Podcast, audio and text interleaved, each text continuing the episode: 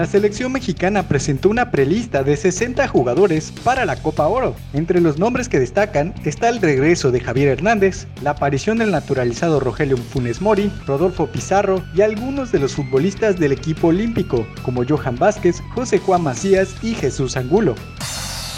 Seguimos con el tema de la selección, pues la FIFA castigó a México y tendrá que disputar dos partidos de la eliminatoria al Mundial sin público. Esto como sanción por el grito homofóbico hecho durante el pasado torneo preolímpico en Jalisco. Además del veto, la selección tendrá que pagar una multa económica.